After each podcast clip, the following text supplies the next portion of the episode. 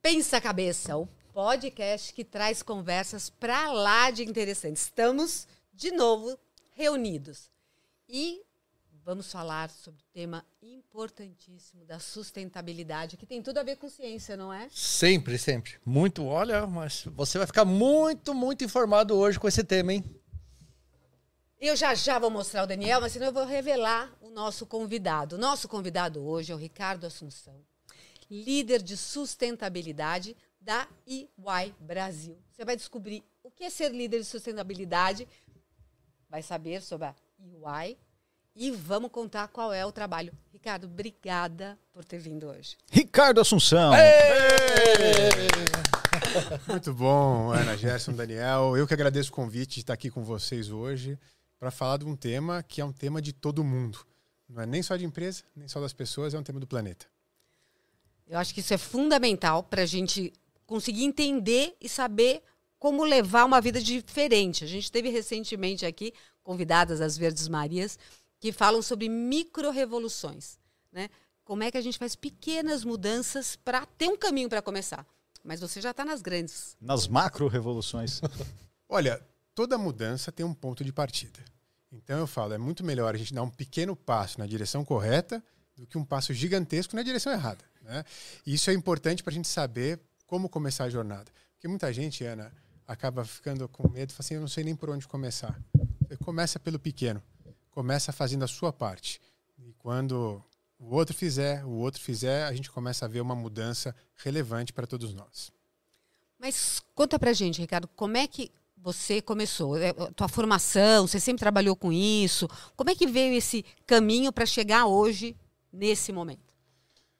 Ana, eu sempre trabalhei com consultoria e tentando entender qual é o impacto que as empresas têm no ecossistema onde elas atuam, com as pessoas e com o meio ambiente, e como esse impacto, quando ele é positivo ou negativo, como isso reflete no valor da empresa. Isso que eu quero dizer? Que para as empresas gerarem mais lucro ou serem mais lucrativas, não basta mais a gente pensar só no risco, que elas têm risco financeiro mas a gente precisa pensar qual o impacto que elas causam. E esse impacto, ele tem uma correlação direta com a criação de valor. Então eu vim fazendo isso durante muito tempo, de uma forma talvez muito por propósito. Eu não sabia direito o que, que eu estava fazendo, mas fazia muito sentido eu fazer dessa forma. E a partir dos ano 2000, 2000 e alguma coisinha, não vou falar muito para não revelar a minha idade, não sou tão velho assim, mas eu comecei a ver que fazia muito sentido para os negócios a gente cuidar do impacto que eles tinham na sociedade e no meio ambiente e que empresas que faziam isso de uma forma mais responsável, mais ética, acabavam sendo empresas que se destacavam muito mais. Naquele momento, não era algo muito claro, e eu fazia isso na minha empresa que eu fundei, chamava Grape ESG, isso foi crescendo, crescendo, crescendo, até que a pandemia colocou um holofote enorme nos negócios como um risco não financeiro, tem um impacto gigantesco na vida e na economia das pessoas. Isso mudou tudo e apontou como riscos não financeiros, sociais e ambientais têm uma capacidade gigantesca de destruir a vida e a economia. E desde julho eu coloquei mais um chapéu, que é o de líder de sustentabilidade na UI, que é uma das maiores empresas de consultoria do mundo. Uh, e com isso a gente consegue ter. Tem algum uma... significado que UI? É. Tem. Ernest Young, que são os dois fundadores, há muito tempo atrás, um americano e um inglês, e formaram uma empresa de auditoria, que na verdade a auditoria atesta o que os outros fazem, se fazem bem ou não, e, e com o tempo também consultoria. E eu até brinco, né? A, a, a UI, que não é mineira, muita gente fala UI vem de Minas, fala não vem de Minas. Né? Não sou. É inglês mesmo. Não sou. Não vem na UI? UI? Não, UI. A, a UI, a gente não tem nenhuma linha de produção a gente não fabrica nenhuma peça, mas a gente tem é, só no Brasil quase 10 mil funcionários para pensar em soluções. A gente produz inteligência, né? E nesse momento onde existe um, e eu conto um pouco mais depois, uma necessidade do mundo de se transformar em relação à sustentabilidade, empresas como a UI têm a capacidade de ajudar o mundo a ficar um mundo melhor, um mundo mais uh, mais honesto pras pro, e mais justo para as próximas gerações que vêm por aí, que não terão uma tarefa fácil, viu, Ana? Então, Agora me diz uma coisa. esse é, é o meu dia a dia. Daqui a pouco meu- meus, meus companheiros aqui, eles, eles com certeza vão começar a me interromper. Eles ficam quietos só no começo para eu botar as minhas manguinhas de fora. É, você é administrador. Não, eu, eu bom, enfim, fiz administração também e engenharia, tá? Mas eu sou empresário, eu sou transformador. né? O, o meu negócio sempre foi buscar criar soluções para problemas que não têm solução, que é o que a gente está hoje diante dos, do- dos olhos de todo mundo. Quer dizer, uma empresa vai, ela entra em contato né, com a UI. Tô, tô simplificando ao máximo. Eu sei que, que deve ter um Bom, que você, processo já- aí. você já está vendendo É, ela entra em contato e fala assim: olha, eu quero que a minha empresa seja vista como uma empresa sustentável. Quais são os passos que eu tenho que. É mais ou menos isso, viu, Ana? Eu vou até dar, um- vou voltar dois pontos atrás, porque o que, que acontece hoje, né? Por que, que esse assunto que parece que nasceu ontem? Porque ESG, que nada mais é do que como a gente mede a sustentabilidade dentro de uma empresa, né? E o E vem de environment, meio ambiente, o S de social, que é o social, e o E de governança. É, ele, apesar de ser algo que parece novo, ele é a sustentabilidade que a gente fala, e como a gente estava falando antes de começar esse podcast, há muito tempo. A questão é que o ESG ele é uma forma como as empresas integram sustentabilidade na sua estratégia, né, se transformam e conseguem criar mais valor. Né? E o ESG, ele, falei para vocês, ele não nasceu ontem. Mas hoje a gente vive um momento do mundo onde é importantíssimo que a gente consiga se transformar, transformar a nossa sociedade. Por quê? Principalmente por conta, vocês escutaram falar da emissão de gás do efeito estufa. A gente, a atividade industrial, ela acaba emitindo principalmente o CO2, mas não só o CO2, metano e outros, outros gases, que é interessante, já que a gente está num podcast de ciência, o, esses gases eles vão se dissipando e eles se acumulam em volta da Terra, na nossa atmosfera. Né? Uh, em tese, eles são os responsáveis por manter o planeta quente e habitável. Se, não, se a gente não tivesse esse acúmulo, essa bolsa, não seria habitável. Mas à medida que esses gases se acumulam em excesso, eles aumentam a temperatura do planeta e isso está causando mudanças importantíssimas e graves no sistema de alimentação, no sistema de água. E uh, se a gente não conseguir conter essas emissões, a gente vai ter um problema muito grande lá na frente, que é um planeta não habitável. Nosso papel como empresa é ajudar outras empresas a principalmente se transformarem, como mudarem seus processos para emitir menos carbono, usar mais energia renovável e, no final do dia, conseguir beneficiar quem? As pessoas, né, que vão ter um planeta mais habitável daqui para frente. Quer isso? Senão Minha eu vou vez? de novo. Senão eu vou de Ah, novo. Ó, pô. que eu vou de novo. Poxa vida. Ah, Ricardo, ah, um chinelo produzido. é, o- o chinelo produzido de maneira sustentável ele é exatamente igual ao chinelo não sustentável. Ele É o mesmo produto, correto? Eu tô- eu tô- Serve para andar, correto? Sim, não, mas ele pode ter a mesma qualidade. Pode, Pode claro, ser com igual, certeza. né? O, o que vai levar o empresário a investir? Porque eu imagino que o SG vai demandar um investimento. O que leva ele a investir para fazer o chinelo sustentável, sendo que o consumidor final vai receber o mesmo chinelo? Olha, primeiro, a sua pergunta é ótima, tá? Que é, muita gente faz perguntas pra gente. Bom, mas espera lá, eu vou ter que pôr mais uma coisa para investir, que é sustentabilidade. Já não basta tan- tanto de coisa que a gente tem no dia a dia, né? Mas o que acontece hoje? Primeiro, é, existe uma pressão muito grande do mercado financeiro como um todo, que para emprestar dinheiro, né, ele, é, ele já descobriu que tem uma correlação direta entre impacto ambiental e resultado financeiro. Então, porque eu lembro que eu falei para vocês aqui, a gente começa a ter problema de abastecimento de água, abastecimento de, eh, de alimento no planeta, eh, perda de biodiversidade, e tudo isso no final do dia vai afetar o valor das empresas. Então, empresas que têm um melhor posicionamento ambiental, provavelmente são empresas que vão ter um resultado melhor no futuro. Tá? Então, as empresas começam a sofrer uma pressão no mercado financeiro.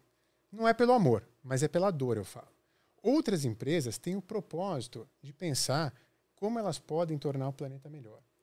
E a gente tem uma outra pressão que é a sociedade. A gente está passando agora pela maior transferência geracional de todos os tempos. E a gente sai de uma, de uma, de uma sociedade eh, da nossa faixa etária de jovens adultos aqui, para adultos, que a nossa, a nossa geração não é uma geração que genuinamente privilegiava a sustentabilidade. Mas essa geração que está vindo agora é uma geração que ela faz a opção pelo produto sustentável é, versus o produto não sustentável. Quando a gente junta todos esses fatores, Daniel, a gente tem a tempestade perfeita, que é o seguinte: as empresas que não conseguirem se movimentar agora, elas ficarão sem acesso a financiamento, elas ficarão com os seus com, uh, sem consumidores, porque os consumidores não vão optar pelos produtos dela, e no final do dia elas correm um risco sério de desaparecer. Então, talvez investir em sustentabilidade hoje é uma questão de sobrevivência para a próxima década. Porque, salvo a gente encontrar outro planeta para sobreviver, as pressões só crescem. Qual que é o problema? Pouca gente sabe disso. Então, as, as empresas demoram para se movimentar e demoram para adotar posturas mais sustentáveis. O que está muito mais claro hoje? Primeiro, é possível a gente produzir de forma sustentável. Quando a gente produz, produz de forma sustentável, a gente reduz o custo do nosso produto, acaba ficando mais eficiente, usa mais reciclagem, mais economia circular e no final do dia ganha mais dinheiro.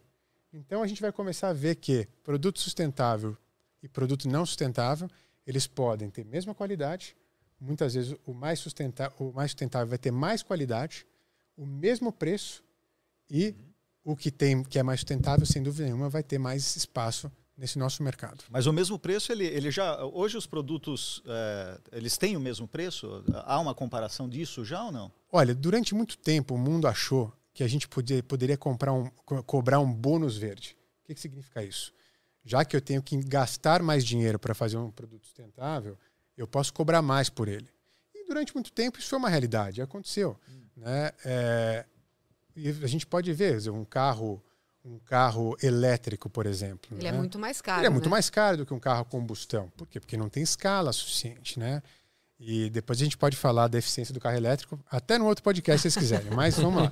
Ainda é, é, é, mais caro. Então, a gente começa a hoje ver o quê? Que a partir do momento que a gente vai ganhando escala, o que, que significa ganhar escala? Que as empresas conseguem produzir mais, otimizar suas linhas de produção. Uh, os produtos sustentáveis, eles tendem a custar menos, inclusive, porque eles usam menos energia. Eles têm um, uma produção mais inteligente a gente pode usar mais material reciclado na composição dele. O que é bom para o planeta, porque a gente não tira recurso novo, e é bom para a empresa que não precisa comprar matéria-prima nova. Né? Então, com, o que, que a gente já percebe hoje? Que o consumidor não vai pagar mais por produto sustentável. Então, a história do bônus verde ela não será uma realidade à medida que a gente ganha escala. E aqueles produtos que não têm sustentabilidade embarcada, eles tendem a desaparecer do mercado uni, o único caminho possível que a gente tem daqui para frente são, é o que a gente fala, desenvolvimento sustentável, né? e são produtos que agridem menos o meio ambiente. Agora, o pegar um pouquinho da, da parte do Daniel. Todo mundo fez assim, ufa, vamos respirar aqui, vamos respirar. Querendo aqui já tinha passado o por cima. não faz a pergunta que eu tô pensando. Ah, não, vou pegar uma parte aqui, ó. Bom, é, quando o Daniel falou de comparação do chinelo, que é igual, mas teve a época que tinha o, a folha de sulfite, né? Tinha a reciclada e a outra. Aí você ia e era mais caro a reciclada. Só que a outra branquinha, bonitinha, então tinha um conceito, pô, eu vou pagar mais caro por uma folha que teoricamente parece que dá um resultado pior para mim, né?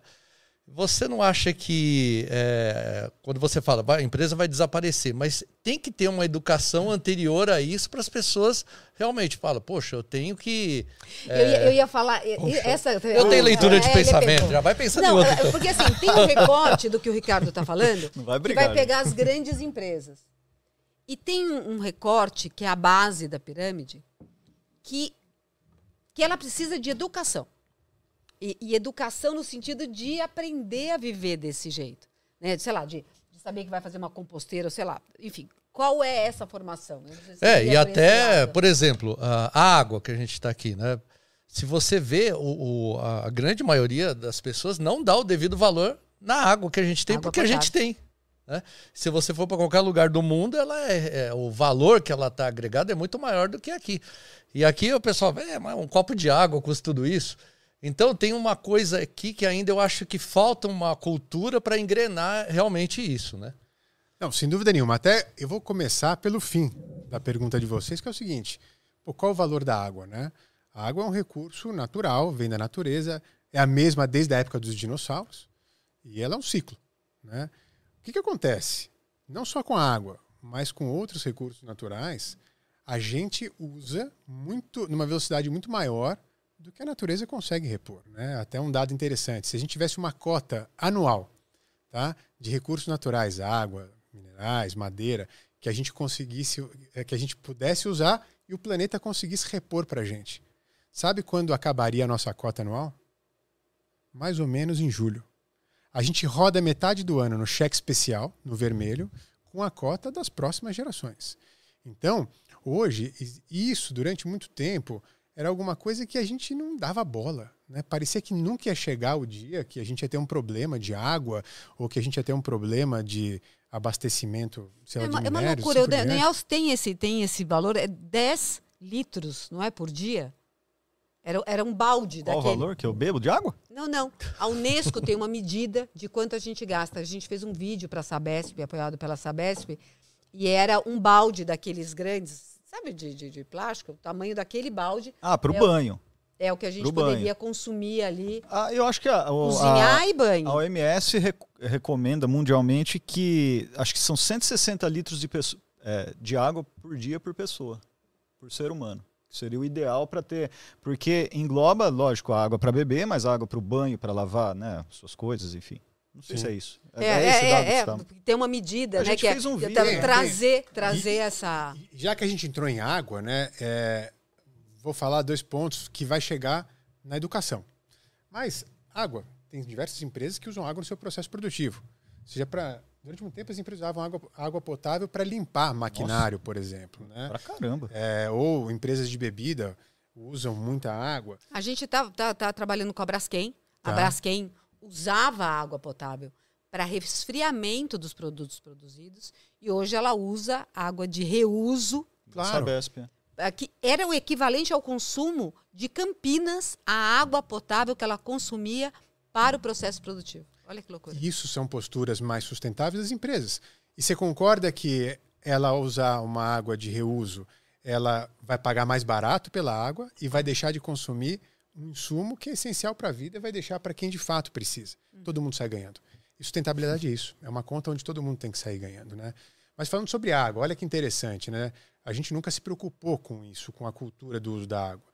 Quem aqui, quando era pequeno, não usava mangueira no verão e deixava a mangueira aberta, vazando água e ia fazer outra coisa?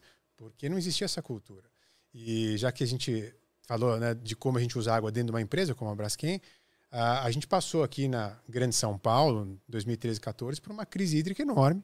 Tivemos aí uma série de pessoas que viraram especialistas em cantareira. Todo mundo falava nisso, na mesa do bar, na reunião de família, que é o cantareira podia secar, e de fato podia. Mas olha que interessante, a crise de 2013, ela foi a pior crise, sabe desde quando? 1953.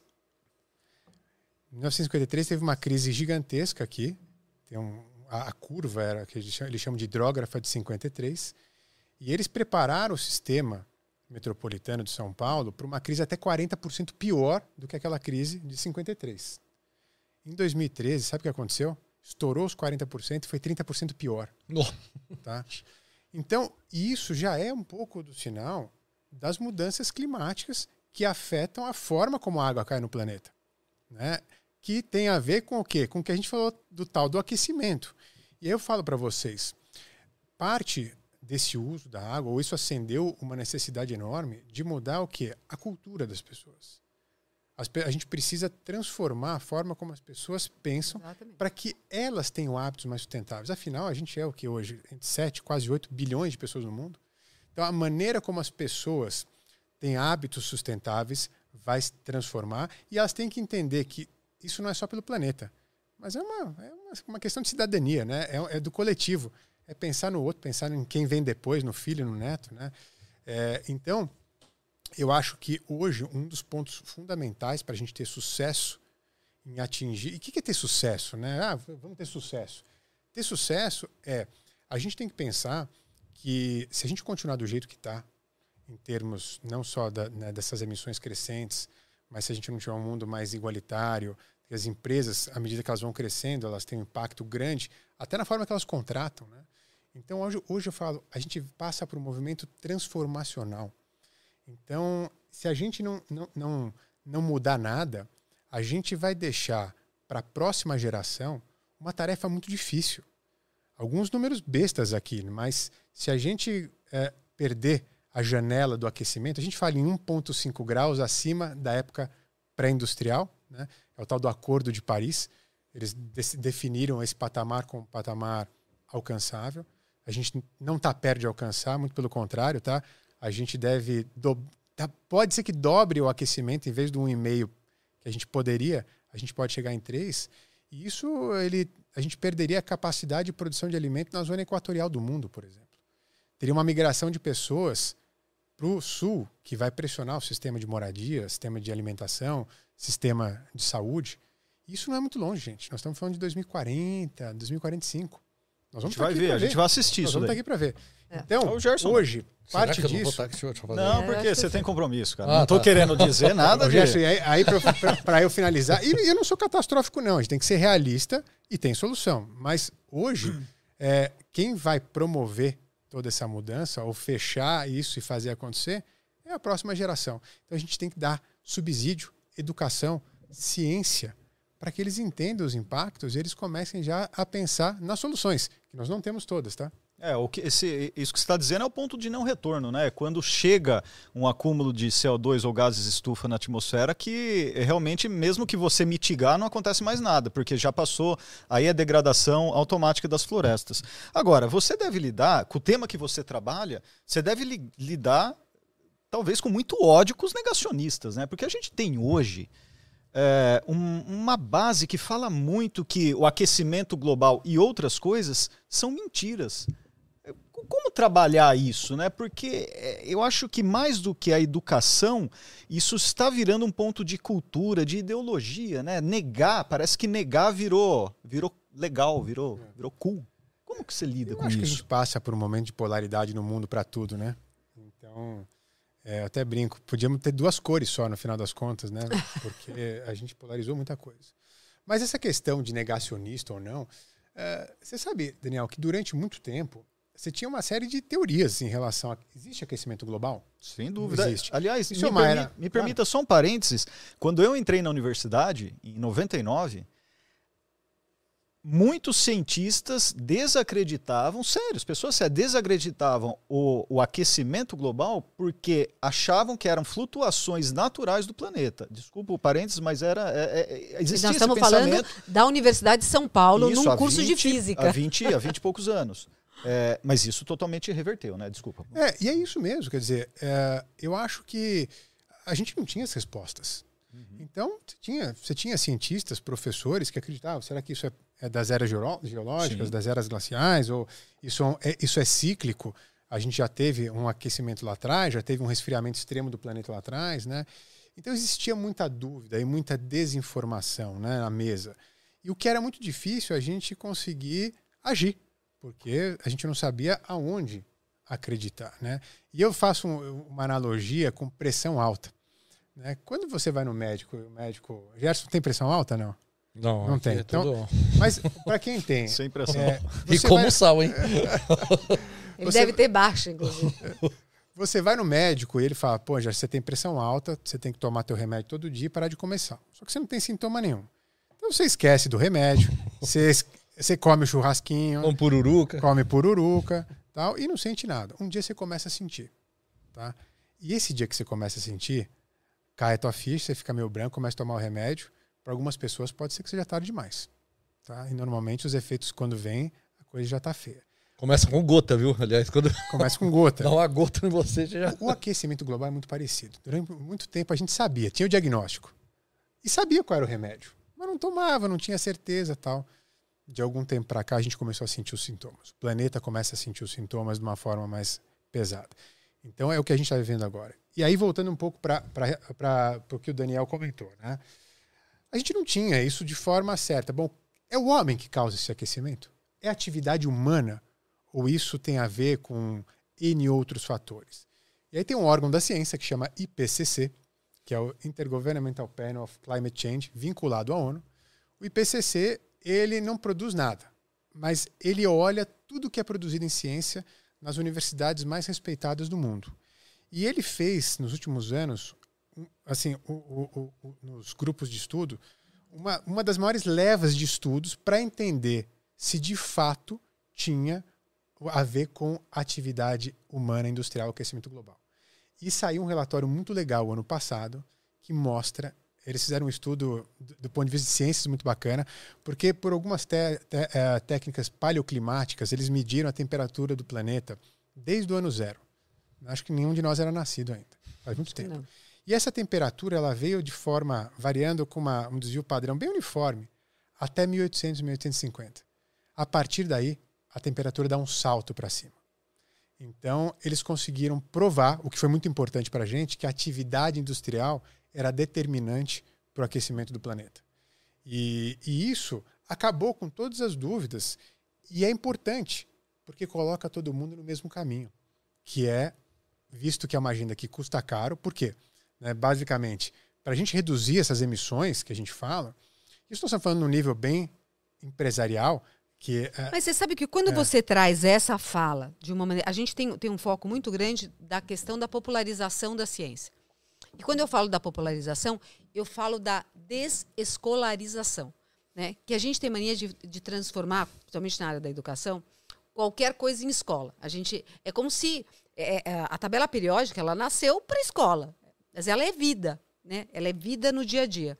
E aí esse conteúdo de maneira simplificada. Você falou aqui, olha, no ano de 1850, nós temos o início da produção industrial e com isso a gente identifica que subiu.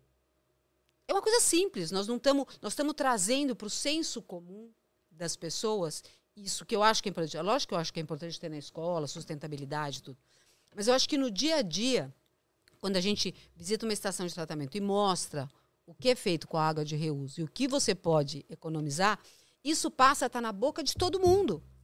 Passa a estar na conversa de bar, passa, porque as pessoas se apropriam, mesmo que ainda simplificadamente, elas se apropriam disso.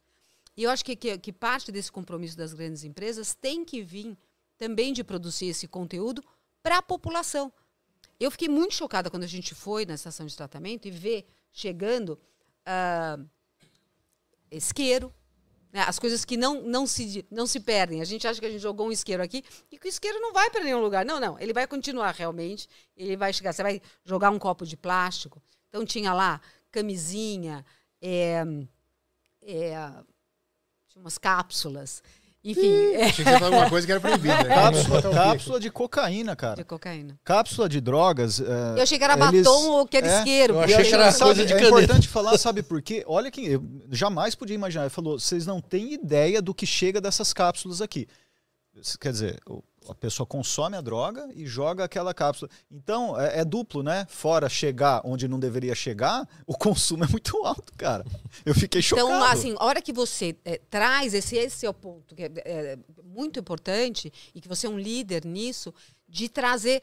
É importantíssimo a gente ter as grandes lideranças, né, as grandes empresas mudando e investindo em conteúdo para a pessoa que está ali na ponta, na casa, viver de uma maneira é, melhor, né? Saber que se ela jogar a, a fralda, é, o que, que ela vai usar, a falta de pano, a falda descartável, o absorvente, essas coisas do dia a dia é, que ela pode replantar. Né? É o que você falou, trazer qualidade para o produto, mas onde na ponta a pessoa conseguir fazer isso também gastando menos. Sim.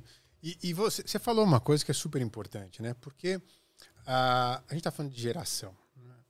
O, o, a nossa geração tem isso nativo. Da mesma forma que a gente não é um digital nativo. Quando a gente nasceu, não tinha telefone celular. A gente teve que introduzir isso no nosso dia a dia. Sustentabilidade também não foi nativo da nossa geração. Né? É, alguns é, acabam tendo é, uma, uma, um posicionamento muito mais de propósito, mas não era ensinado. Não existia uma urgência. Ou não existia, isso não era um assunto onde as pessoas falavam em casa. O pai falava lá, oh, não deixa a luz acesa. Você nem sabia por quê. Né? Falei, meu pai acho que gosta do escuro. É. Né? É, mas não tinha um porquê claro ali, né? Ou meu pai não quer gastar dinheiro. Então, a nossa geração é uma geração que está acostumada a pagar menos. Tá? Vou fazer uma pergunta aqui. Alguém põe etanol no carro porque polui menos ou, ou põe porque é mais barato? Pô, porque é mais barato. É isso é ainda faz as contas para ver se. Isso faz a conta, porque é. se for gasolina, é gasolina. É. Então, a nossa geração não é uma geração que genuinamente faz opção pela sustentabilidade. E etanol, gente, polui quase 80% menos. Etanol de cana, quase 80% menos do que, do que o, o, o, a gasolina, que é um derivado do petróleo, né? E, Ana, eu acho que a gente começa a entrar numa geração que tem que está vivendo isso. Desde pequeno, começa a ver esse movimento todo mundial. Começa a ver a preocupação das empresas em relação a isso. A gente hoje tem uma expectativa de, por exemplo, plástico. Eu tenho uma filha de 11 anos que odeia comprar produto que tem embalagem de plástico. Ela, ela tem um grupo com as amigas que ela chama Be Green, o grupo delas, que não é um grupo para os outros, mas é para elas não esquecerem qual é o papel delas na hora de cuidar do planeta. Então é uma geração muito mais consciente, muito mais antenada. E essa geração, Ana, vai promover essa transformação. E eu até arrisco dizer uma coisa: talvez não seja a empresa que vai produzir conteúdo para geração que está vindo aí, mas é essa geração que está vindo aqui que vai ensinar as empresas como tem que ser feito. É uma revolução, tá? Por isso que eu falo, as empresas precisam estar muito atentas para não ficarem para trás. E óbvio que os hábitos de sustentabilidade vão desde uma empresa usar energia limpa, renovável e não usar energia que vem, por exemplo, de combustível fóssil, até o nosso dia a dia, dentro da nossa casa, de ter um hábito de uso racional da água, né? De saber que a gente pode, por exemplo, fazer compostagem, que a gente pode separar o lixo reciclado ou não. Pouca gente é, meu, meu, meu, a minha preocupação é que muita gente não sabe o que é compostagem. Então, assim, é, eu sempre fazia uma comparação, que é uma provocação que eu fazia na minha família, que é, é como é que a gente trabalha o analfabetismo? A gente espera as pessoas que são analfabetas morrerem e só vem as novas gerações que vão estar alfabetizadas. A gente pela urgência que você identificou, e eu, eu tenho certeza que a gente vai ter uma nova geração. Hoje, quando a gente vê algum comercial antigo, aquela família linda, que chacoalha e deixa todo o lixo no parque, que era uma coisa que acontecia. É, Para nós já é feio. feio no, no, no, visual, né? Tem um filme que, que mostra todo mundo fumando dentro do, do elevador, enfim, aquelas coisas, aqueles hábitos todos culturais, como você citou. Mas, assim, a gente tem uma nova geração que já nasce no DNA ouvindo isto e tem uma população adulta como nós né, e mais velhos que vivem uma situação urgente. Então é, é, é, é essa essa demanda urgente que eu acho que as empresas líderes também podem é, contribuir de alguma forma, trazendo esse conteúdo para o dia a dia, como a compostagem que você citou. Você quer a boa ou quer a má notícia? Mas com a má, vai. É, a má notícia é que a gente, a gente vai deixar um problema muito grande para a próxima geração. Né? A gente sempre fala né, que eu, eu acho que a nossa missão é deixar um planeta uh, melhor uh, ou igual para quem está vindo por aí. Mas nós vamos deixar um planeta pior. Tá? É, isso é um dado importante. A boa notícia, Ana, é que eu acho que hoje a gente passou, a gente tem alguns momentos, né? As empresas, quando viram essa onda, que não é uma onda, mas viram essa pressão, muitas queriam fazer qualquer coisa, mostrar que eram sustentáveis, que tinham produtos sustentáveis, seja para convencer o mercado financeiro, seja para convencer o consumidor. Né? Uhum. E aí, e essa, tinha um momento que era difícil você saber se a empresa estava fazendo certo ou estava fazendo errado, que é o tal do greenwashing que a gente fala. Mas hoje a gente já começa a ver o seguinte, que o consumidor ele consegue filtrar os produtos das empresas que são sustentáveis ou que não são sustentáveis. Né? Então, eu acho que é uma relação ganha-ganha entre sociedade e empresa para fazer essa transformação. Né? Eu não sou tão otimista com que a gente vai conseguir mudar hábitos de uma geração inteira, da mesma forma que a gente é, tem hoje uma parcela da população racista, homofóbica é, e que sabe do, do, do que, que a gente está falando, mas não quer mudar. Tá? É, cada vez mais essas pessoas vão tendo menos espaço nessa sociedade, né? nesse planeta que tem uma, uma necessidade de ser mais justo, mais igual e um lugar melhor para se viver. Então eu não sou tão otimista em transformar essa geração mais velha, mas sou muito otimista que a gente tem aí a, a, a parcela da população que está com seus até 30 anos que vem para fazer uma revolução. Porque pensa, pensa bem, além de consumidores conscientes, a gente deve ter produtos uh, no varejo, no supermercado, nos próximos anos, produtos sustentáveis, que não são produtos saudáveis, mas sustentáveis, com pegada de carbono, inclusive. Além de serem consumidores, essas pessoas vão ser gestores, vão estar como os executivos dentro de empresa e vão estar lá no banco, o cara que vai emprestar uhum. dinheiro. Então vai ficar muito difícil não ser sustentável nesse mundo, essa é a verdade. É, e quando você fala também assim de pegar o dinheiro, é, é a gente tem que colocar na balança o custo que tem cada. Olha, eu estou fazendo isso para ganhar isso lá na frente. É que às vezes a pessoa fala, pô, mas eu não vou estar tá aqui mesmo, né? Por exemplo, na Fórmula 1 que você falou aí do etanol e da gasolina. Lembra quando era o combustível, eles mudaram para um híbrido.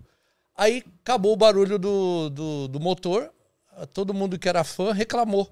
Poxa, mas isso aí não é Fórmula 1, né? Então tem um preço tudo que, que tem que fazer, né? E agora hoje tem um. Aquele um, um. Né? Quando eles mudaram, acabou aquele barulho, porque era é. elétrico, né? Então ah, só tinha o barulho, um zumbido.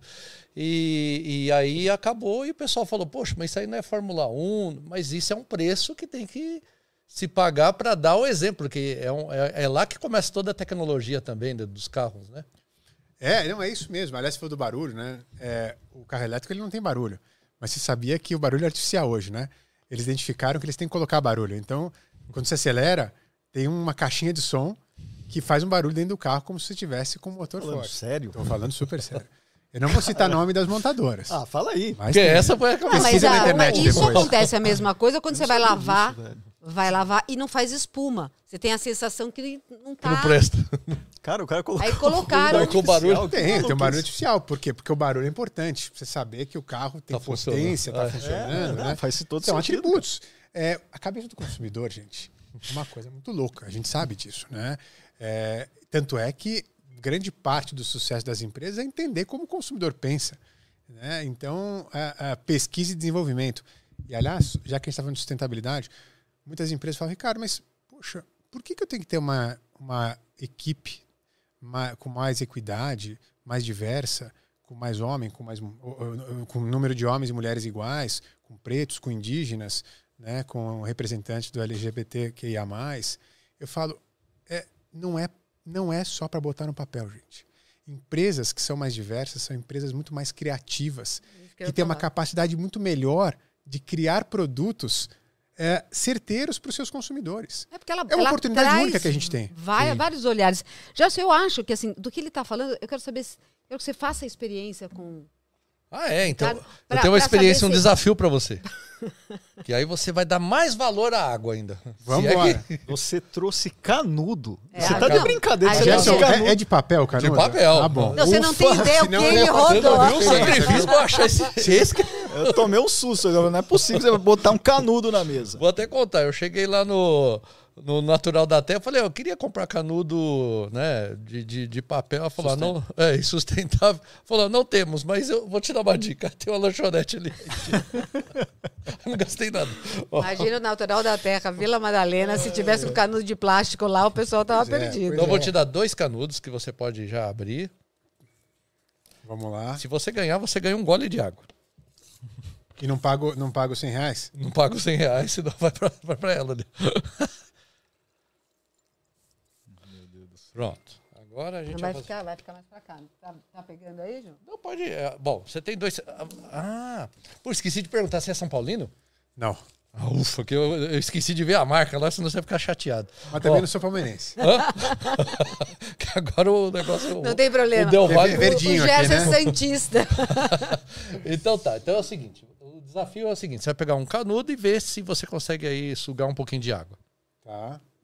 Tá, água aqui. tá limpo esse becker, tá limpo, né? Tá limpa? Não tá, tá contaminado tá com ácido, aquelas coisas que você faz. Água potável. Não, água potável. Água potável. então. Pode, água pode, potável. Pode. Quer ver? Vamos ver.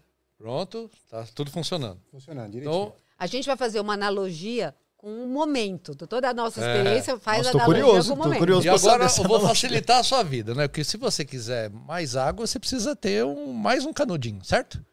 Certo. Então pegue outro canudinho. Maior vazão, né? É. E agora você vai fazer o seguinte: você vai colocar os dois na sua boca, só que um aqui e outro aqui fora. Um tá. dentro e um fora do Isso. copo? Ver. Peraí, deixa eu ver se tá, tá pegando legal aí.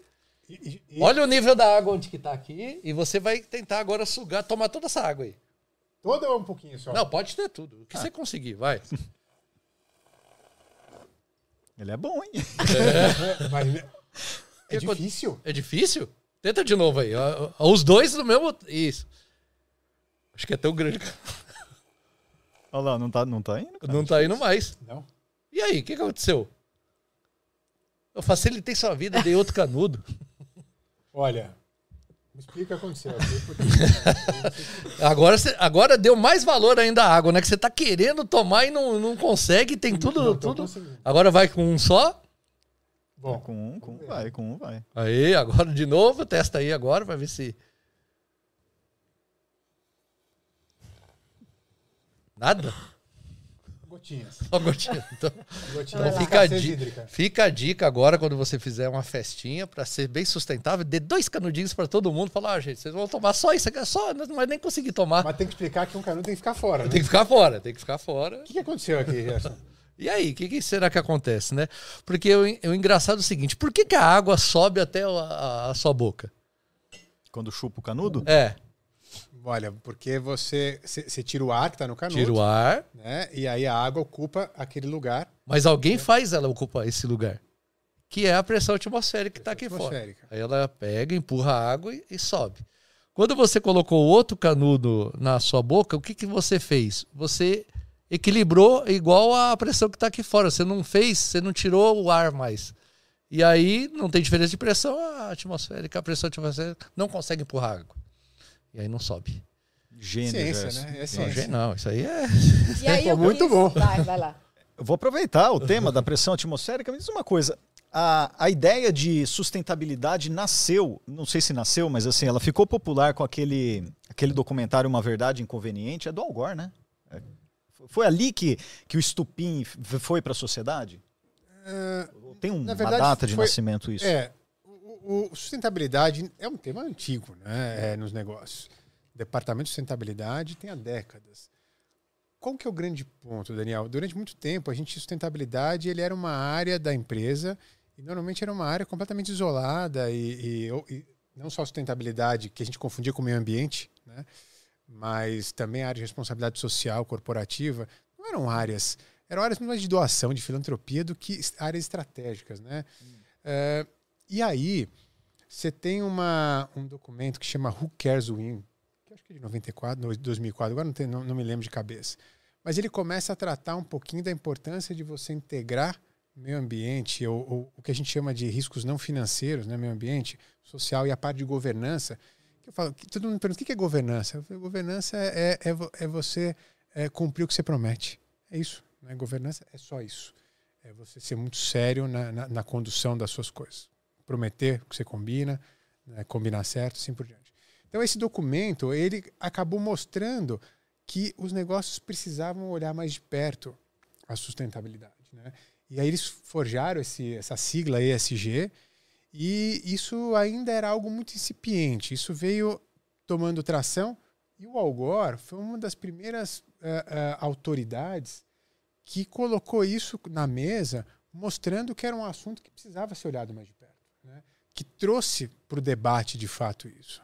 É, e a partir daí, a gente teve um movimento enorme. E é interessante ver que tem algumas pessoas que fazem pelo propósito, né? É, fazem porque acreditam. Agora é uma pessoa reconhecida por isso. E aí a gente teve, a partir de 17, 18, mais recente, tem um, um, um fundo de investimentos que se chama uh, BlackRock, americano. E é interessante porque eles cuidam do dinheiro de aposentadoria das pessoas. As pessoas vão usar lá na frente. Ele começou a pensar, bom, o que, que pode afetar a rentabilidade desse dinheiro? Ele falou, pô, meu ambiente é um negócio que se eu, se eu investir em empresas que têm uma exposição ao risco climático, essas empresas podem ter sérios problemas lá na frente. Então, o Larry Fink, que é o gestor dessa empresa, o cara falou, ó, 2017, existe uma correlação entre risco financeiro e risco climático. Ninguém entendeu todo mundo adotou. E hoje a gente começa a ver que ele estava correto.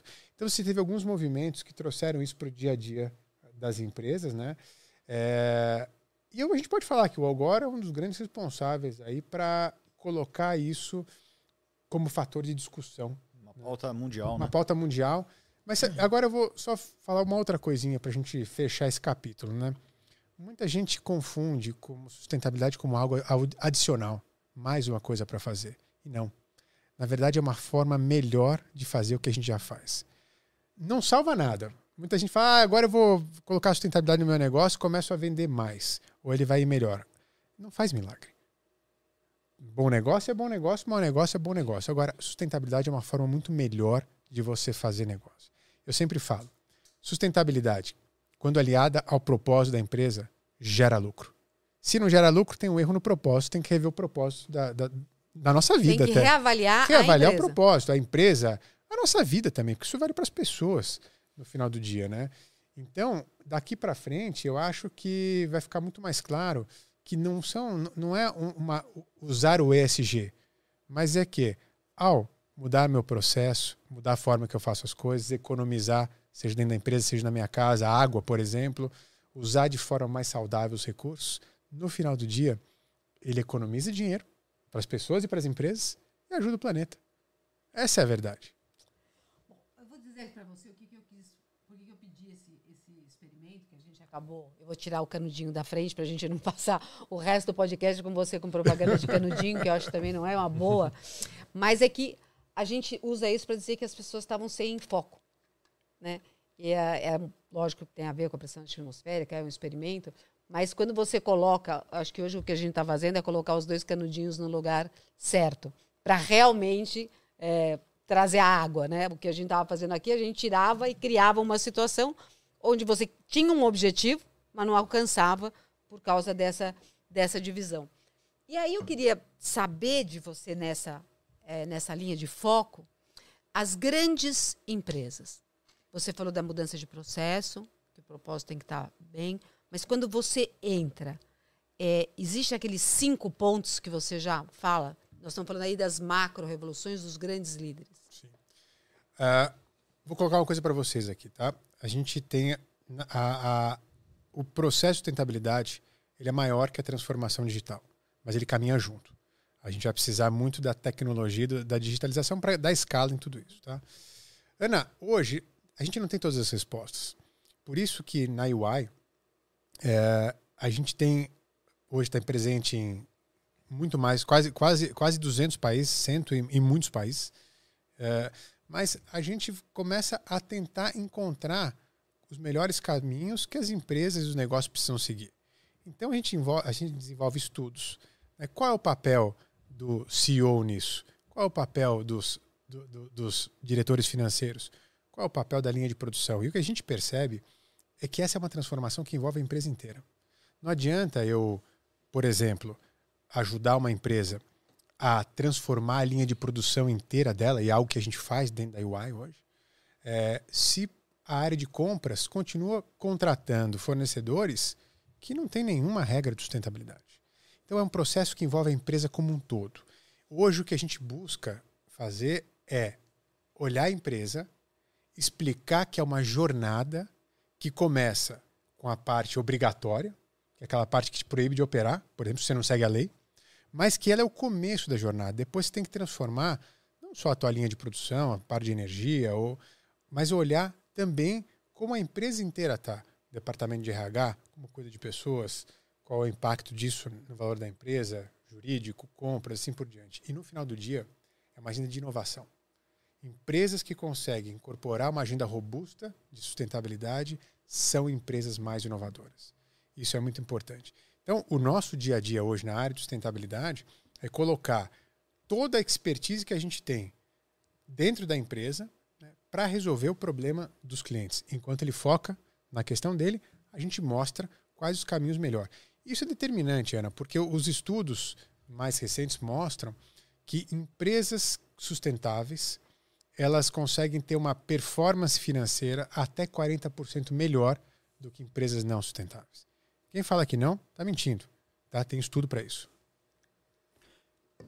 Quero entrar num teminha aqui de energia. Uh, a energia, certamente, é, é o que mais polui o planeta? Eu acredito que sim, né? Não no Brasil. No Brasil, acho que não, né? Não, no mundo todo, no as todo, é. emissões vem a partir de energia de, de combustível fóssil. Sim. Né? Uh, no Brasil é diferente. Nossa matriz é 85% renovável, vem da água, é, e o nosso potencial de energia eólica e solar é grande. As nossas emissões, hoje, a grande parte vem do uso da terra e do desmatamento. 50% das emissões brasileiras vem, inclusive, do desmatamento. E como, como reverter isso? Olha, é... tem uma questão que é: por que, que se desmata? Vamos, vamos esquecer a lei. Por que, que um pequeno produtor desmata? Porque hoje. Ele vai ter gado, ele vai plantar, ele vai, ele vai buscar a casinha dele. outras formas de criar receita. A partir do momento que for mais rentável financeiramente manter uma árvore de pé do que derrubar, tem algum maluco que vai derrubar a árvore? Não. Então, a primeira coisa é a gente conseguir criar instrumentos financeiros para valorizar a floresta de pé. E para isso, a gente precisa mostrar como você cria valor com a floresta de pé. Então, hoje, é, e é possível. É possível. Já está comprovado né, que na área da Amazônia, onde a gente tem o maior desmatamento do Brasil, a produtividade da lavoura, da pecuária é muito baixa. Né? É, e o que a gente começa a ver é que, primeiro, quando a gente tem a floresta em pé, a gente tem dois aspectos importantes que são pouco vistos hoje. Né? É, primeiro, quando você tem lavoura, pecuária integrada com floresta, você tem um, um uma otimização muito maior, muito mais sustentável né, do solo, dos teus insumos, assim por diante. A outra coisa é, a floresta de pé ela pode gerar carbono. Carbono talvez seja o ouro da próxima década. Tá? O que, que é o carbono que eu quero dizer? Uh, a gente está falando que as empresas precisam reduzir suas emissões. Tem gente que não vai conseguir reduzir todas as emissões mudando o processo, como eu falei. Ela vai precisar neutralizar o seu carbono, ir no mercado e comprar crédito de uma empresa que conseguiu bater sua meta. Esse estoque de carbono é limitado. E ele, em grande parte, vem de floresta, tá? de regeneração. Então, tá aí uma forma de você manter a floresta em pé. A não, outra. Não, não cria uma. uma... Veio um convidado nosso aqui falou que é, ela consumiu um X de carbono e aí ela plantou 83 árvores para compensar o que ela gerou no casamento dela. Né? São as micro-revoluções. Mas você acha que existe o risco da pessoa não mudar o processo e, e, usar isso como moeda de troca? Total, Ana, total. Esse é o maior risco que a gente corre. Porque as empresas acham que elas não precisam mudar nada no final do dia e vão lá no mercado e compram. Só que, como eu falei, é um estoque limitado, uma hora acaba. O exemplo que eu dou é o seguinte: imagina que você faz um monte de bagunça de segunda a sexta, vai pro bar, bebe todas tal, e no domingo você vai na missa. Né? Não zera a tua conta. Você precisa diminuir o número. Tem certeza? Gerson, você, você anda na... Não, mas eu tô, Melhor separar de duas vezes, a de manhã e a no fim do dia. É, você talvez, Gerson, o melhor seria você fazer, né? E só duas vezes por semana pro bar. Vai ser melhor a quantidade de tempo que você vai ficar rezando lá no final da vida. Mas, tá. o, mas o que eu quero dizer com isso? As empresas precisam se transformar. E o que elas não conseguirem se transformar é onde que elas esse vão pedaço só é pedaço. Da, da, moeda de troca não vai é claro, resolver. É claro. Um Imagina ninguém mudar nada. Não, quem vai gerar crédito de carbono? Para compensar? Ninguém. Né? É um balanço. É um balanço. Tanto é que a gente fala de ser net zero. O, o, a gente tem que ter um, o, o zero líquido dessa história. Então, eu até posso estourar um pouquinho se eu não conseguir economizar. Mas no final do dia, alguém vai precisar ter batido a meta para eu poder neutralizar o negócio. O mundo está criando um mercado de carbono para poder equilibrar isso, a gente nunca pode esquecer que esse mercado de carbono ele só existe com um objetivo, que é a gente conseguir reduzir as emissões. Claro que a gente cria instrumentos para ser para pressionar o caixa das empresas a fazerem isso. Que eu quero dizer, Ana, se, se, se, hoje não custa nada, tá? Carbono não custa nada. Quando ele custar 100 dólares, opa, pera lá, eu vou ter que começar a me mexer. Quando ele custar 200 dólares o crédito, e um crédito de carbono é uma tonelada de CO2 equivalente. Que é mais ou menos aqui, pensa aqui, vamos pegar um campo de futebol de carbono, tá? Só para a gente ter uma, uma ideia do, de quanto é de carbono isso. Mas, cada vez mais, as empresas vão ser financeiramente pressionadas. Elas vai... vão ser taxadas, taxadas elas claro. produziram. Ou elas mudam ou elas. Bom, então ela fala: eu vou mudar minha produção para emitir menos. Aí eu não vou gastar tanto dinheiro lá. E a outra coisa que eu falei da floresta de pé é biodiversidade, que é vida e produtos da, da né, dos biomas. Isso é a resposta do futuro para a sustentabilidade. Bioplástico, remédios, medicina uh, e outros produtos de alimentação que vêm da floresta. Isso é uma, gera lucro e só gera lucro se você tem a floresta de pé. Ah, mas o, esse caso de floresta de pé também, quando você está colocando a agricultura oficial e séria, isso eu acho que funciona muito, até muito. a agricultura familiar. Mas a gente tem na região amazônica também um monte de grileiros e bandidos que se apossam de terras públicas, derrubam árvore para depois pegar posse, né? E isso é um problema que tem que ser combatido com fiscalização política, né? Com... É, isso é, eu até falo, né? A gente está em 2022 e a gente fala em desmatamento ilegal, né? É. É, esse ilegal ele precisa acabar, claro. Né? Isso é uma questão é uma questão que não é de governo, inclusive, Daniel, é uma questão de Estado. Pô, a gente precisa. É, é, a gente precisa ter isso como nossa bandeira. Né? O Brasil tem a maior floresta tropical do mundo. A gente talvez nunca vai conseguir competir com tecnologia com os Estados Unidos, não vai conseguir competir com produção de vinho com a França, mas da mesma forma que ninguém vai competir com a gente com sustentabilidade. Então a gente precisa se apropriar disso. Então essa é uma questão de nação. O, que hoje está se tornando um ativo que o mundo todo quer, né? Claro, claro. Né? Uh, agora, se fosse fácil, já tinha feito. Tem, muitas, tem muitos desafios no meio do caminho. Né? Mas o que eu hoje vejo é que a gente está indo num caminho para conseguir, mais devagar do que o necessário, claro, mas estamos indo num caminho de conseguir uh, resolver todos os problemas que a gente tem. Né? E até pensando que essa agenda do SG nasceu na Europa, que é um país, que é um continente que não tem vulnerabilidade social, né? não tem floresta. Uma árvore da Amazônia tem mais biodiversidade do que qualquer floresta europeia. E no final do dia, usa uma matriz baseada ainda em combustíveis fósseis. Então o Brasil tem aqui um diferencial comparativo incrível e a gente precisa pôr isso para rodar. E as empresas, uh, hoje, uh, no, no, o seu papel é, é, é, essa liderança com as empresas. Porque, assim, uh, a gente ouve um discurso como que para esvaziar ah, o fato de o SG ter vindo da Europa, é aquele pessoal que não sabe nada, nem tem mata, faz errado, e para dizer assim, ó, nós não temos problema nenhum. E eu vejo na tua liderança exatamente o contrário de trazer as empresas, as grandes empresas, os grandes líderes. Hoje, quem são essas pessoas, esses grandes líderes que estão fazendo esse movimento, que você considera mais.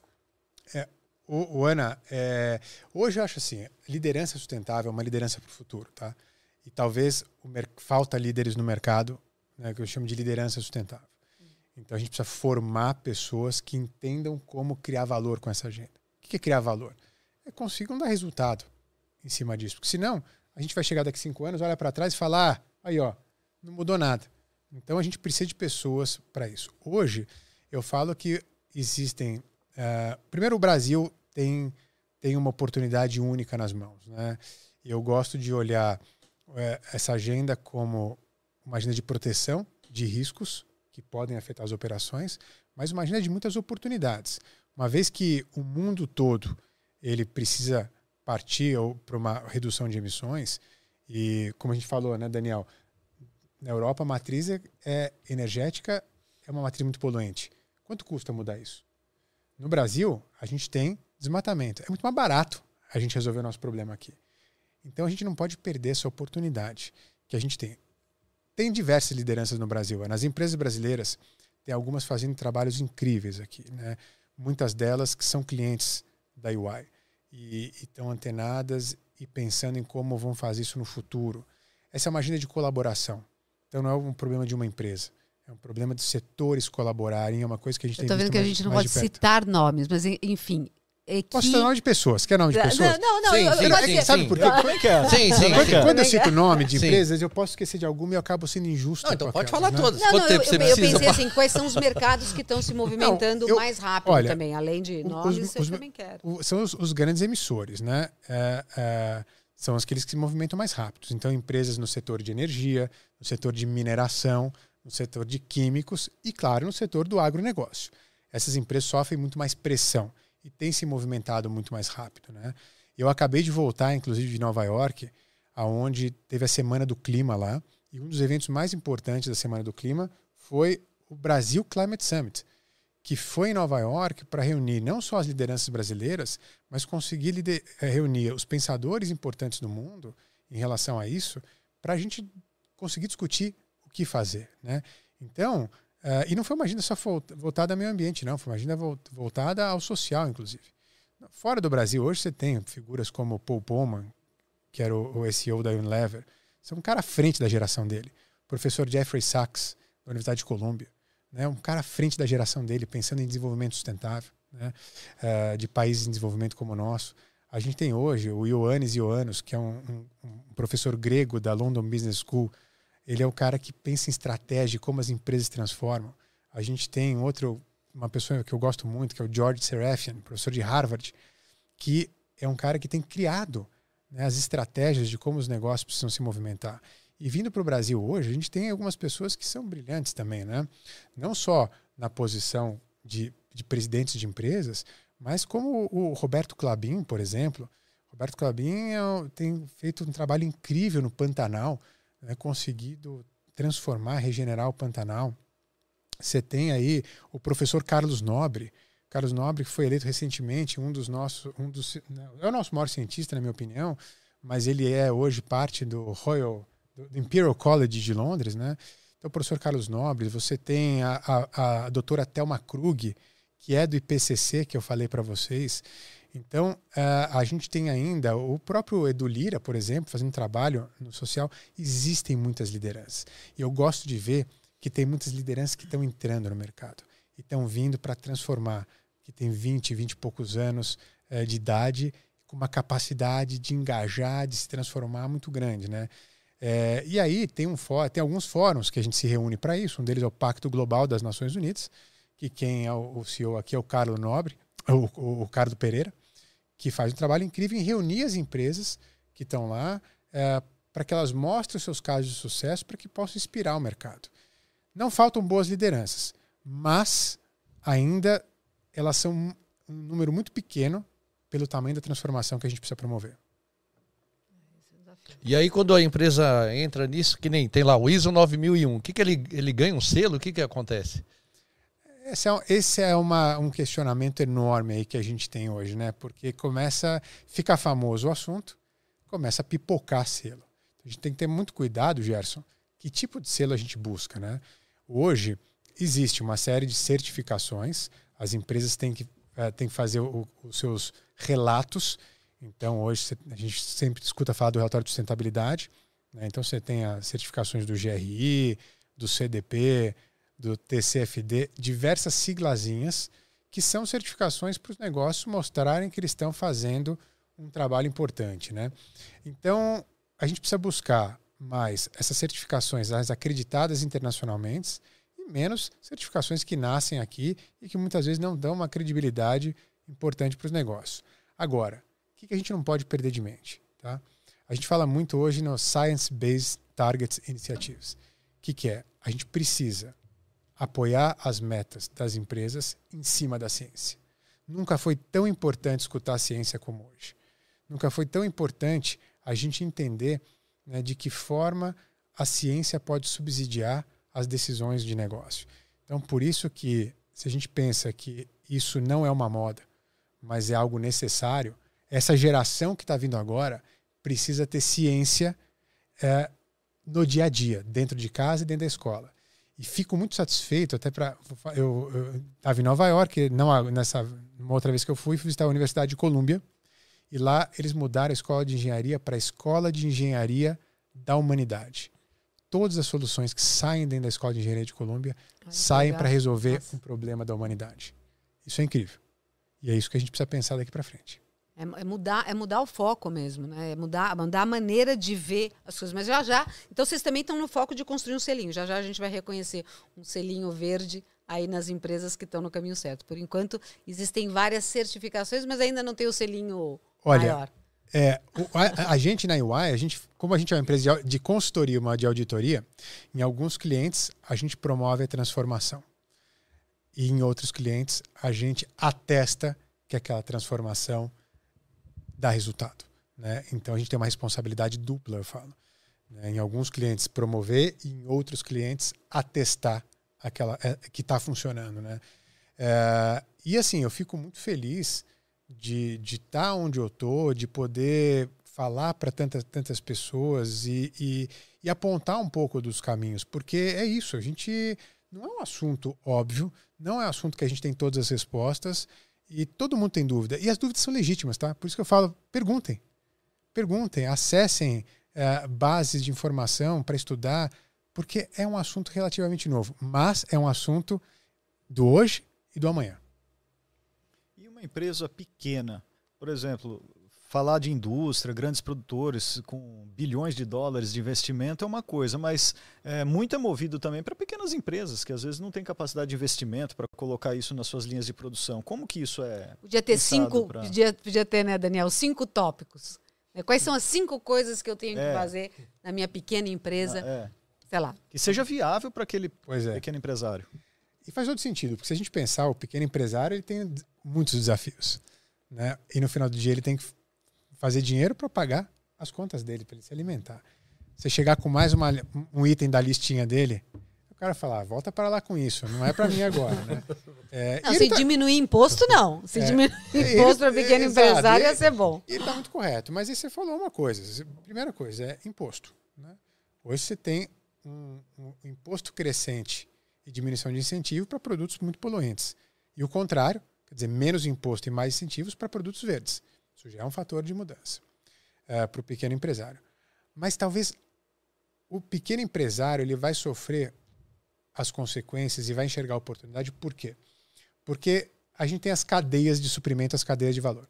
Uma grande empresa contrata uma média que contrata uma pequena. São cadeias muito longas no Brasil, principalmente no agronegócio. Tá?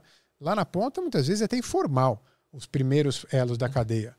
Uh, só que as empresas começam a ser cobradas como elas cuidam da sustentabilidade na sua cadeia. Então, elas são obrigadas a enxergar todos os elos da cadeia e promover a sustentabilidade. Então, vamos pegar um exemplo do cacau, para fazer chocolate, que todo mundo gosta de chocolate. Né? O cacau precisa ser sustentável para algumas empresas. Só que como é que eu faço o produtor de cacau pequenininho lá da ponta ter um produto sustentável? Né? E custa para ele ter uma certificação, como a Rainforest Alliance, por exemplo. Né? Então, agora, a empresa precisa daquilo lá. Então, ela, ela promove o financiamento dessa cadeia, ela promove a capacitação, muitas vezes ela paga o custo para que o fornecedor tire a certificação, ele vai conseguir vender o produto dele por um valor maior né? e ele vai garantir o espaço no mercado. Então, isso vai fazer com que o pequeno, as pequenas e médias empresas, elas se movimentem. E muitas vezes, quando elas percebem isso, elas são muito mais rápidas do que as grandes. Então, também vejo para as pequenas e médias empresas brasileiras uma oportunidade única de serem mais inovadoras, de garantir um espaço mais, uh, uh, mais forte no mercado, porque adotaram isso. Estamos falando do ponto de vista de negócio, tá? Mas eu vejo muita gente fazendo por propósito. E isso é importante. Agora, no cenário atual, tá, tá no fim, né? Ana já tá.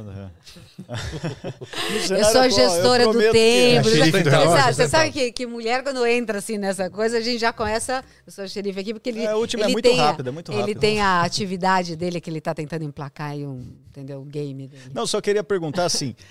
hoje, a, existe investimento a fundo perdido? Sim, porque isso existe alguém que bota dinheiro e fala isso tem que movimentar e eu nunca mais vou recuperar, mas a, a, mudança tem que acontecer? Muito dinheiro. Muito dinheiro a fundo perdido. E é um ponto importante que você tocou. Vou dar um número aqui. Essa transição energética para uma matriz renovável no mundo deve consumir 130 trilhões de dólares até, 2000, até 2050. Nossa. Não dá para calcular. É, não dá para mensurar o que, que é isso. É muito, a gente sabe que é muito dinheiro. Né? Mas é, é, um, é, um, é um número gigantesco até para país, até para. Mas o que acontece? A gente sabe que parte dessa transformação vai precisar acontecer e, e tem alguns elos que não tem como acessar. E, então hoje você tem alguns fundos uh, de filantropia né, e alguns fundos uh, uh, de, por exemplo, grandes fortunas, grandes empresários mundiais e até países que investem a fundo perdido para promover essa transformação porque eles enxergam que é um risco tão grande para o equilíbrio do planeta que eles precisam fazer isso. Então, nunca teve tanta liquidez de dinheiro uh, a fundo perdido como tem hoje. É, muitas vezes não é tão fácil identificar os caminhos, tá? mas uh, Se você der uma olhada, Bill Gates, por exemplo, é, que é um cara que investe nisso, em energia renovável. Eu até tive com uma, uma, um dos, do, dos gestores de uma das empresas do Bill Gates que trabalha com hidrogênio verde. É, tive com é um americano brilhante e tal. Enfim, o que a gente começa a ver é que esses grandes empresários mundiais começam a bancar pesquisa e estudo e direcionam dinheiro a fundo perdido para que a gente encontre as soluções. Vai aumentar bastante no Brasil nos próximos anos, porque as soluções estão aqui. Agora, isso que você falou do dinheiro, imagina o seguinte, né? Então a humanidade tem a capacidade né, de, de, de pensar, de estudar, de, de desenvolver para a gente resolver isso. E aí o problema é o dinheiro, né? Porque você olha lá, Marte, pode ser que aconteceu, que, que aconteceu isso, e se você olhar, poxa, a humanidade está, ou se tiver vida em outro lugar, eles tinham capacidade tecnológica, tinha tudo, tinha o cérebro, tinha inteligência, e o que fez eles serem extintos foi o papel, o dinheiro. Não é assim meio. Que hora que todo mundo vai. Não, vamos trabalhar num conjunto mundial para resolver isso. Você acha que vai chegar um momento assim? A gente está entrando num momento assim, né? Eu falo, a gente não pode. Eu, eu, odeio falar emergência. Tá? Emergência é alguma coisa que parece que não tem solução. A gente precisa estar muito alerta, é, com medo, para tomar as decisões corretas. O mundo já percebeu isso. É claro que hoje você tem, por exemplo, empresas que são, têm a sua, a sua, a sua operação baseada em combustível fóssil. Claro que ela não quer. Não dá para mudar uma chave. Né? Ah, vamos mudar a chave. Não dá, o mundo não dá para mudar a chave. Então a gente precisa, por isso que a gente fala que é uma transição. Um período de transição é um período longo, de, de décadas, né? não é nem de uma década só. Agora, a questão não é dinheiro. O mundo tem dinheiro né, para resolver. O problema, Gerson, principal, eu acho que é uma questão de alinhamento. Hoje, imagina um cabo de guerra, cada um puxando para um lado. É, só que as forças elas são equilibradas. Então, a gente tem uma leve vantagem para quem puxa para o lado sustentável. Minha expectativa é que essa vantagem vá crescendo. Mas a gente sempre vai ter outro lado. Só que vai chegar uma hora que o outro lado vai falar: não dá mais para mim. Eu, e quanto antes ele falar, melhor. Tá? Eu vou começar a me transformar. Lembra que eu falei para vocês no começo? Melhor um pequeno passo na direção certa do que um passo gigantesco na direção errada. Muito bem, aí, ó. Toma essa. Toma. começamos e quase no final terminamos com uma frase emblemática, cara. Olha lá. É. Então, agora, por favor, Daniel, Posso? faça o, seu, o jogo do Daniel. Daniel é o seguinte, tem, tem coisa que a, gente, que a gente tem uma ideia e tenta emplacar, e eu tô sendo herói porque é um jogo de cartas com questões científicas. Topa participar? Claro. Então, ó, basta Aquele dos 100 reais, hein? É agora. Ah, é agora? Tem nada, agora, tem nada a ver. Se fosse, você estaria devendo pra um monte de gente aí, viu? Eu é, queria dizer nada. Errando. É, são questões cotidianas, mas elas têm uma resposta científica e o bom é que atrás tem a resposta. Então basta escolher uma cartinha e a gente vai ver. A gente já viu que o problema com o inglês o Ricardo não terá. Ah, né? é, porque é, que... disseram que iam me dar um em língua portuguesa e esse meu aqui está em inglês. Eu não achei. Então tem essa dificuldade extra. Eu escolho uma. Escolhe, lê a pergunta. Lê a pergunta que está na frente. Tá. Já pode dar traduzida para o nosso público. Passa a cartinha Música de sucesso. Se o, não vai olhar a ah, resposta. Ah, mas eu, eu falo a pergunta aqui? É, aí você tenta responder e a gente também. Então, se a temperatura, né, se o calor sobe, se o calor sobe, né, é, por que, que as temperaturas diminuem à medida que a gente né, vai para altitudes altas? Caramba, ó. Ótima, só, excelente foi, pergunta parece que, tema que a gente... Olha, não são todas do mesmo tema? Não. Não. Tem de tudo que louco, né? Saiu uma muito boa. Pô, se, então, com, com, por, como então, é? então, como, repeat. Se o calor sobe. É, isso. Se o calor sobe, né? O balão sobe. É, o ar quente. O ar quente sobe, sobe né? Se o ar quente sobe, por que quando a gente vai em altas, altas altitudes a temperatura cai? Né? Hum. Olha, eu diria para você, e eu não sou cientista, mas a gente tem uma combinação de duas coisas. Vou dar um chute aqui, tá? Tremendo. tô, já tô achando que o chute é bom, né? Porque é, já, é, já, não, ele, já até quem vai chutar, quem vai já chutar, tem uma tem combinação. a primeira é você tem uma, uma diminuição da pressão atmosférica né, na, em altas altitudes. Uh, e o segundo ponto, eu acho que você tem uh, um ar, talvez. Uh, quer dizer, o, a diminuição da pressão atmosférica, isso acho que talvez não segure tanto calor, pode ser uma coisa. O outro é um ar mais rarefeito, é, o que também não segura o calor. Pé, ou não? e aí, Gerson, mas você acha? quando você sobe, você está mais perto do sol. Não deveria estar tá mais quente? Então, mas a gente tem atmosfera e, a, e a, eu acho que se, se a gente pensar aqui que a coluna da pressão também deve segurar calor ou não, eu acho que, que não. Aí a gente, a gente teria mais frio em cima porque você tem menos pressão em cima.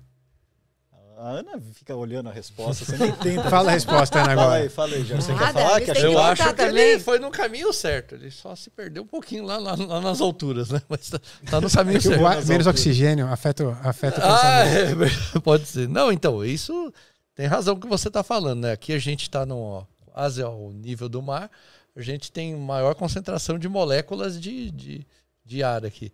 Conforme você vai subindo, vai diminuindo isso. E o calor precisa de meio material, né, que se não for radiação, para ele se propagar. Né? Então, quando você tem menos. Você tem um monte de moléculas aqui batendo uma na outra, consegue transferir. E aí tem uma aqui, outra ali, já não, não consegue. Então, cada vez mais que você vai subindo. Quanto mais distante elas ficam, menos calor elas menos conseguem. calor ela e, consegue. E por que elas ficam mais distantes lá em cima? Por causa da pressão? É, porque você tem menos. Então, a, aquele que estava agitado aqui, igual uma panela de pressão. Você, por que, que você cozinha o feijão na panela de pressão? Boa por pergunta, Gerson. Eu não sei porque eu não cozinho feijão essa na é panela é pra de outra, pressão. Essa... mas, bom, o cientista é você, pô. É, porque dá para cozinhar o feijão sem a panela de pressão? Não, vai demorar mais tempo. Vai demorar mais tempo. Por quê? Você quer que a água esquente antes dela evaporar. Né? Que ela evapora quase 100 então você coloca na panela de pressão, ali você consegue 150, 160 e ali vai cozinhar mais rápido. Então, quando você tem maior pressão, as moléculas estão mais pertinhas e mais concentradas. Conforme vai diminuindo isso, você vai ficando mais longe, mais longe, mais longe, e aí você não consegue trocar calor aqui entre elas. Não sei, eu dei um chute aqui não, também. Não preciso nem falar, é isso. Mas eu acho que ele não se, não se confundiu, não. Na verdade, você falou, você falou duas condições, mas que acabam sendo a mesma. Né? Falar, né? O, ar, o ar rarefeito, ele é rarefeito porque tem baixa pressão. Tem baixa né? pressão. Então, tá. fim, é então coisa, aí, é ela, aí ele consegue. É, por isso que quando vai vem uma nave, vai reentrar na atmosfera, ela tem que entrar num certo ângulo, porque ela vem do nada, né, no vácuo, no, quase não tem. Sem atrito, né? Sem atrito, e de repente pega um monte de moléculas pela frente.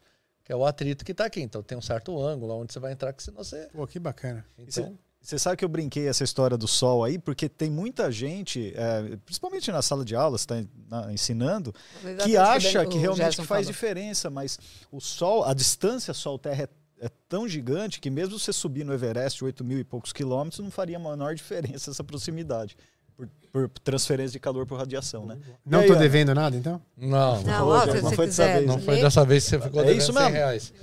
Ficou. Eita. É, então ah. agora você aprendeu também do feijão, tá vendo? Do feijão também. Do feijão você chega feijão, lá. É isso mesmo. Feijão é metendo a capanete de pressão. Que foi uma das maiores descobertas do, do mundo da, da culinária, né? Que você conseguiu cozinhar. A maior descoberta do mundo da culinária. É. panela de pressão? Panela de pressão, senão você Quem não tem inventou nenhum... panela de pressão? Ah, eu já não sei. Quem foi? Popan. Quem? Popan. Popan? Esse cara salvou a gente, senão é, você não tem uma li... carninha. Só que escreve papinho. Eu sei que papinho. você vai dar um Google depois, escreve papinho. escrever errado aí. Então é isso. Muito Olha, bem. Ricardo, Ana? queria agradecer a sua visita, a sua disponibilidade de falar sobre o assunto, porque é um assunto extremamente importante para a gente colocar cada vez mais uh, na boca das pessoas, na consciência das pessoas, que tem uma parte que é propósito, mas tem outra parte que é formação, a gente saber por onde começar. E eu acho que esse tipo de conversa que a gente faz brincadeira, fala de foco e traz essa, uh, essa discussão de que você pode perguntar, pode errar, e você que trouxe um, um, um olhar para a gente mais macro, mas também bastante objetivo. Então, obrigada por participar aí do Pensa Cabeça e conversar com a gente e a gente poder compartilhar isso com as pessoas que, que nos seguem. Eu que agradeço estar aqui. Parabéns pelo trabalho que vocês fazem, que é fundamental. Acho que a gente falta ciência no dia a dia, né? É, dentro e fora do show, mas falta ciência. E assim, para mim foi ótimo conversar com vocês. E contem comigo sempre que tiver que discutir algum tema relacionado a isso. Boa. Muito bem, muito obrigado. E para você que quer acompanhar o Pensa Cabeça toda sexta-feira, à uma da tarde, você acompanha no canal do YouTube Ciência em Show Oficial. Mas também tem o canal de cortes. Para você ver aquele pedacinho mais legal da entrevista, você vai lá. Cortes Oficial, é isso? Tô falando certinho? Isso, cortes oficiais. Cortes, ou cortes oficial. E a gente também posta no Instagram. Que é para pegar aquele momento que você falou, nossa, aquela frase eu quero ouvir de novo. A gente coloca os cortes lá também. E muito obrigado, Ricardo. A frase que tem que escutar, como é que é? Um pequeno passo. Fala de novo. Melhor, melhor, um pequeno passo na direção certa que um grande na direção errada. Vale para tudo, tá? Boa! Muito, muito obrigado. Assim que a força Tchau, seja pessoal. Até a próxima.